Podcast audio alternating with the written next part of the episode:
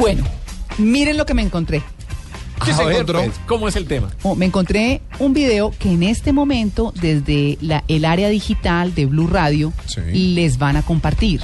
Sí. Y tiene que ver con la historia detrás del precio de los celulares en Colombia. Es un video que se está viralizando, que es muy chévere. eh, lo hizo la Comisión de Regulación de Comunicaciones, pero cuenta de una manera muy fácil, muy sencilla, increíblemente eh, clara, o sea, es, es muy bien hecho de, eh, de esa historia, de qué pasó, de por qué terminamos en todo esto de la suspensión de la cláusula, las cláusulas de permanencia, que fueron el pasado primero de julio y que cumplieron tres meses. Entonces todo el mundo andaba haciendo balances, qué pasó, y resulta que la comisión dijo, no, expliquemos por qué llegamos a esa medida. Y déjenme decirles que lo hicieron de una manera muy interesante. Y nos cuentan también qué va a pasar finalmente.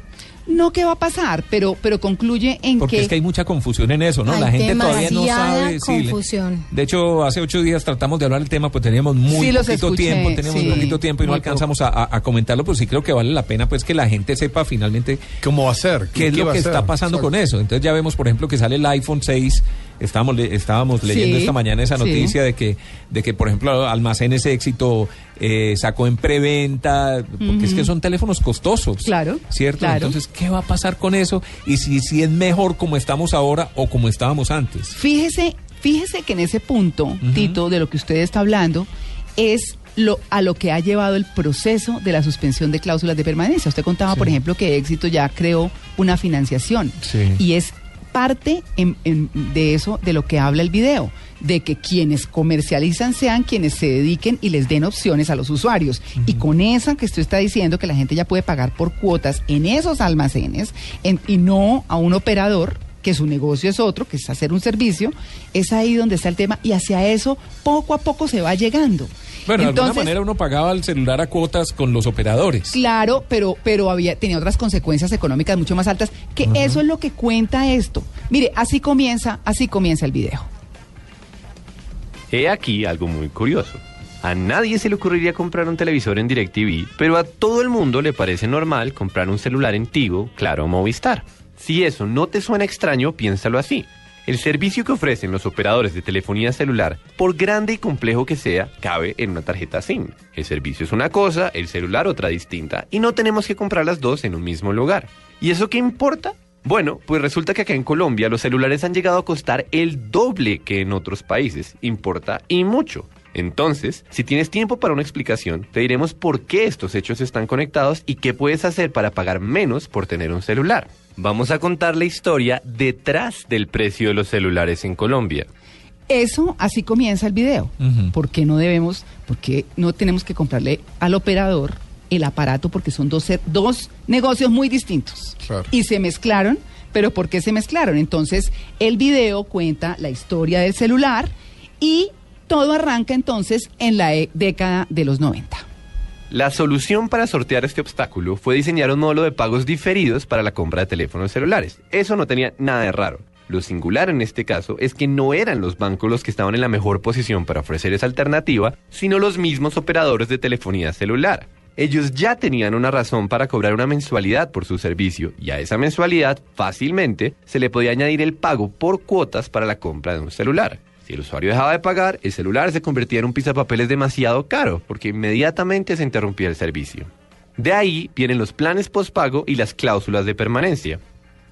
Claro, entonces eh, hay que tener en cuenta que pues era muy costoso tener un celular, que era lo que se refería al video, era obviamente tecnología emergente, eso era sinónimo de estatus en su momento, y tener un celular pues eh, representaba tener platica, ¿cierto? El servicio no era tan bueno porque estaba apenas surgiendo, Sí, pocas pero sin también. duda, dice el video, iba a cambiar la historia de todos nosotros. ¿Usted se acuerda, María Clara, cuando la gente... eh, eh, eh, la anécdota, me acuerdo, en Venezuela, que me imagino que aquí pasó lo mismo. Algún día en un restaurante, cuando iniciábamos la era del celular en los noventas, ¿cierto? Todo el mundo te- supuestamente Sí. quería mostrar su celular, los Uy, ponían todos encima de la pero un mesa. minuto valía Algún día hubo un sí. incendio, una tragedia en un restaurante. Ah, sí. Todo el mundo salió corriendo, dejaron los celulares ahí. Cuando se fueron a ver, ninguno funcionaba.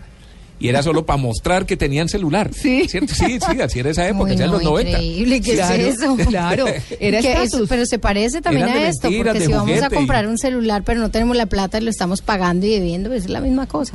Claro, donde escuchábamos el video hablaba de del pospago y de las cláusulas de permanencia, que es donde empieza a desdibujarse el negocio de los celulares. Pospago porque había que garantizar que el usuario se comprometiera a pagar una cantidad fija cada mes, dependiendo de qué, pues, de- de- Del de- plan. del plan, exactamente. Pero la cláusula de permanencia era porque la deuda por adquirir el equipo se terminaba de pagar después de un periodo muy extenso.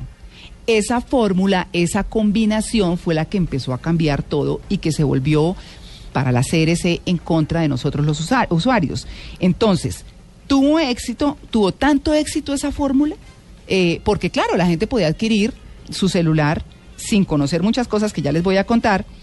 Eh, y- y el hecho de que todo el mundo ya tuviera celular, pues obviamente hizo que se convirtiera este aparato en uno de los objetos más importantes de millones de personas. Sin embargo, este modelo es el origen del problema que enfrentamos hoy. En la medida en que los operadores se volvieron los únicos que vendían celulares, la competencia en este negocio no fue lo suficientemente agresiva como para que los precios bajaran todo lo que hubieran podido bajar. Esto no es exactamente un monopolio porque los operadores compiten entre sí, pero es algo que se le parece. Se trata de un contexto de competencia imperfecta y eso también tiene un nombre técnico que usan los economistas. Por el puro dato curioso, se llama un oligopolio, un escenario en el que existe la posibilidad de comprar barato y vender caro porque hay muy pocos competidores. Bueno, para entender un poquito esto del oligopolio, el video invita a la persona a ponerse en el papel de dueño de ciertas marcas de celulares. Entonces, eh, esas pocas personas que negociaban eh, mm, decían, hay Samsung, hay Apple, hay Huawei o cualquiera. O sea, todas las marcas, Nokia, bueno, todas las que existen. Miren cómo funcionaba ese oligopolio. Cuando llega la hora de reunirse con los operadores de telefonía celular en Latinoamérica, tienes que tener en cuenta que no estás hablando con un cliente cualquiera. Estás hablando con alguien que te puede comprar millones de equipos en una sola reunión, no solo para Colombia, sino para buena parte del continente. Lo lógico entonces es que tú, como fabricante, hagas todo lo posible por hacer felices a esos clientes tan especiales. Bueno, y eso podría incluir cosas como no venderles celulares a otros compradores. O sea, negociaban solo con unos, ¿no? Entonces no le vendían a otros compradores, vender modelos con capacidades restringidas, amarrarlos, Claro. ¿cierto?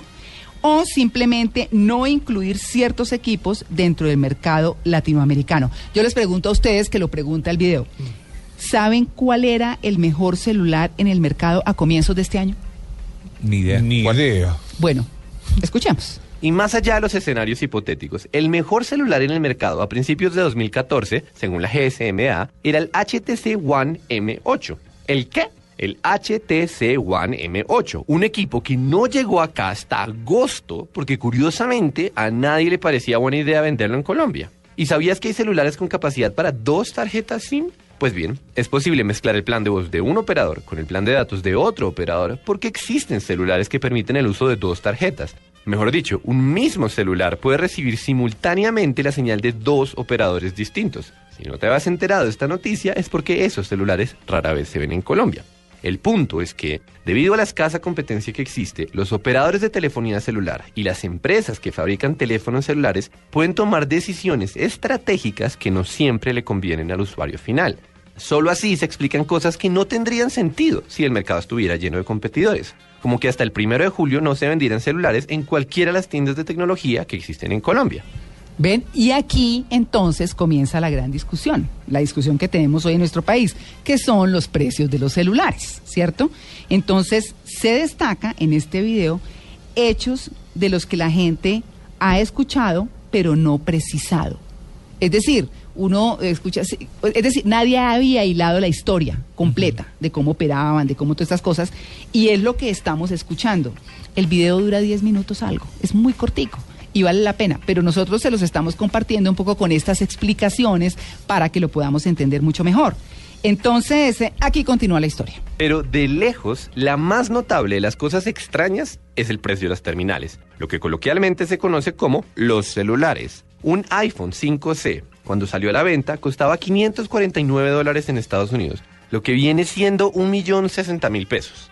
En Colombia, ese mismo celular costaba 1.420.000 pesos para las personas que lo compraron de contado. Pero para aquellos que lo compraron por cuotas y que probablemente lo siguen pagando el día de hoy, la cifra asciende hasta 1.990.000 pesos. La misma historia ocurre con todos los celulares que hay en el mercado, desde el Samsung S5 hasta el Motorola C139. Y estas cifras son oficiales. Se trata de información que está disponible para cualquiera y vienen de un informe realizado por la Comisión de Regulación de Comunicaciones de la República de Colombia. En otras palabras, es un hecho que los equipos celulares son particularmente caros en nuestro país y eso no tiene nada que ver con impuestos o costos de envío. Es un problema que surge, como ya se dijo, por culpa de la escasa competencia. Eh, digamos que tiene que ver esa escasa competencia también y lo que se ha manejado como psicología del consumidor, que también está ahí.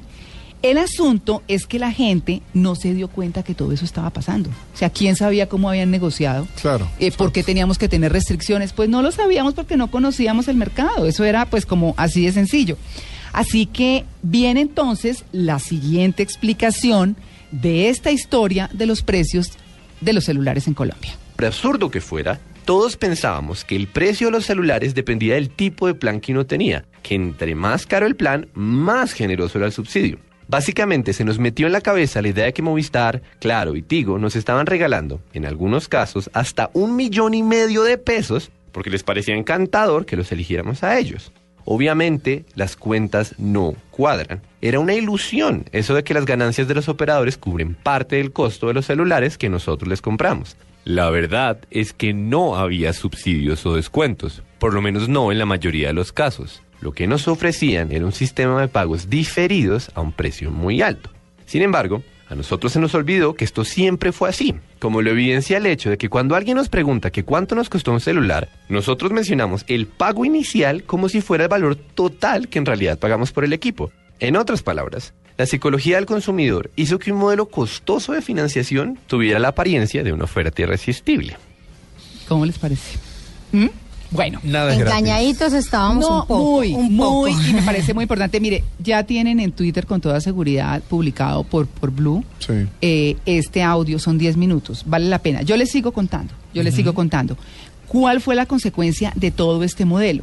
Que el precio de los celulares llegaran a precios dramáticos en la última década y fue entonces cuando la comisión generó medidas para fomentar esa competencia y lograr bajar los precios de los celulares, que es lo que hasta el momento no se estaba viendo y que se está comenzando a ver con ejercicios como el que usted estaba mencionando, Tito, que el éxito está empezando a financiar. Pues están empezando a hacer ese tipo de actividad o acciones mejor a quienes les corresponde, a los comercializadores. Pero si están más baratos, no sé. No sé, porque yo sé que este Deben tener alguna están ganancia. financiando, Pero no sé qué tan baratos sean comparados con los anteriores. Pero no están mezclando la parte comercial con la del servicio y deben tener alguna ganancia por financiar, sin duda, Claro. pero no la extra ganancia y sin restricciones. Sí. Ese es un poco Y el te tema, venden solo el ¿cierto? aparato y no el tema de la tarjeta. Exacto, no, ya Exacto. uno decide con quién, Claro. porque, porque pues, bueno, lo primero que hizo eh, eh, de Yo todo eso, ese- ten- yo- usted sabe que yo, soy- yo tengo Eh, mis sí, dudas, ¿cierto? Todavía claro. tengo que ver eso, ¿cierto? Todavía Claro. toca ver. Sí, porque ahora esos, ese, ese, ese costo de los teléfonos se lo están pasando es a, las tiendas, ¿cierto? Porque entiendo Claro. que Falabella y A los que el les toca. éxito y todos ellos Exactamente. ahora los están vendiendo. Sí. Vamos a ver cómo los van a vender, a Sí. qué intereses y con qué precios, ¿cierto? Pero ya hay más competencia, hay más marcas y todo, y para nada enlazan con el servicio, que era lo que claro. estaba pasando.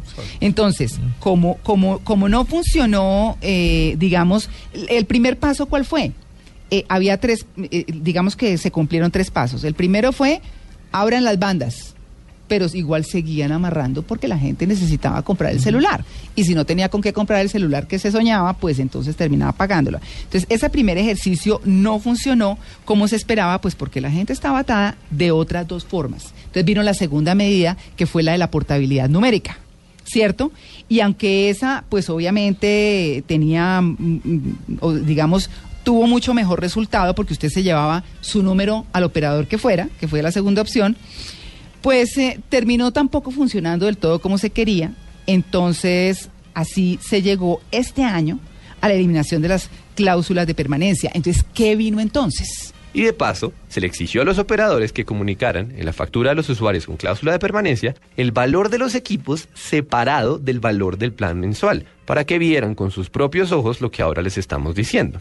Por supuesto, nadie mira la factura, y si bien la audiencia le llegó a todos por correo, todavía hay confusión sobre las razones detrás de esta medida. Por ejemplo, se comenzó a argumentar que al quitar las cláusulas de permanencia se está limitando el tipo de servicios que los operadores pueden ofrecer. La respuesta a este argumento va más o menos así.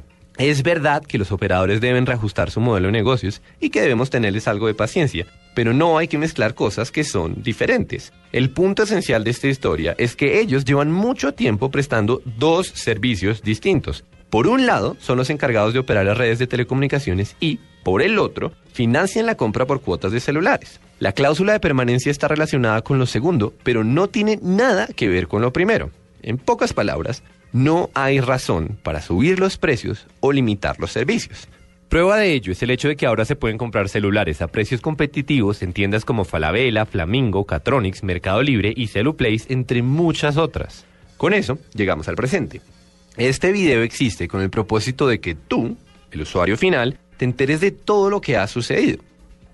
Claro, y la idea es que como consumidores podamos actuar estando informados. Y eso no va a cambiar si no actuamos como tal, porque nuestro comportamiento, que fue el que tuvimos antes por desconocimiento, es el que fomenta esa competencia. ¿Y qué es lo que debemos hacer? O mejor, ¿qué no debemos hacer? Pues aquí está la conclusión del video. Primero que todo, lo que no debemos hacer es indignarnos. Los operadores de telefonía celular hicieron lo que hicieron porque su modelo de negocios surgió en un contexto que posibilitaba ese tipo de estrategias. No hay que olvidar que así se logró que la telefonía celular llegara a todos los rincones del país y tampoco hay que olvidar que gracias a ellos Colombia ha disfrutado de enormes avances en el campo de las telecomunicaciones. El problema no eran ellos, el problema era el contexto. Pero ahora el contexto ha cambiado y nosotros tenemos la oportunidad e incluso la responsabilidad de actuar de acuerdo con esta información. Somos nosotros los que podemos comprar un celular en cualquier parte, obviamente que nos ha robado, nosotros los que debemos distinguir entre lo que pagamos por un servicio y lo que pagamos por un aparato, y nosotros los que podemos cambiarnos de plan y, por qué no, de operador en busca de la mejor opción. En últimas, todo depende de que actuemos como consumidores inteligentes. Eso implica adquirir pequeños hábitos como preguntarle a nuestros amigos que cuánto pagan por su plan, hacer cuentas para ver si la plata que cuesta un celular nuevo se esconde en los excesos del plan viejo que ya estamos pagando. Y sobre todo, negociar con nuestro operador, porque ya no estamos recibiendo dos servicios, sino uno. Entonces, si quieres ayudar a restaurar el balance de las cosas, tu misión es muy simple. Comparte este video con la gente que conozcas para que ellos también sepan lo que ahora tú sabes y asegúrate de buscar los mejores precios cada vez que tengas la oportunidad, especialmente si ya se venció el tiempo de permanencia de tu contrato. Lo demás ocurrirá por inercia. Bueno, pues ahí está. Bueno, ese es el, el video oficial de la CRC, ¿cierto? Claro, que es institucional y que es propagandístico y todo lo demás. Claro. Yo todavía tengo mis dudas, quiero decirle Sí, María Clara. claro, quiero está en ver su fue- derecho. porque recordemos pues lo, lo que pasó con la apertura de bandas, como lo dicen ahí, como pasó con la portabilidad. Mm. Sí. Y yo todavía quiero ver que esto funcione y que efectivamente los precios bajen y nos ofrezcan todas esas maravillas que están diciendo Sí, ahí. lo que hablamos Claro, el otro día de los Es un video contratos. institucional propagandístico. Veamos a ver si eso funciona. Claro, Pero no- ¿sabe qué me parece importante? Claro, porque los videos institucionales definen son sus posiciones. pero claro. Claro, pero también me parece importante que conozcamos de dónde venía el negocio. Sí. y Exacto. cómo Sí, sí, y por sí, qué el claro. negocio se volvió así y me parece también importante la salvedad que hacen al final y es decir miren no nos pongamos bravos y eso no es culpa de los operadores el tema es que así fue y así se dio el negocio hoy en día es de otra forma y terminará beneficiándonos es lo que dice la CRC pero vale la pena verlo entérense de cómo fue que llegó la telefonía celular al país independiente de cualquier otra cosa ahí lo tienen yo lo acabo de retuitear también lo Exacto. publicamos aquí en la sección digital. Así que nos vamos, 9 en punto de la mañana. Ya regresamos, estamos en Blue Jeans de Blue Radio.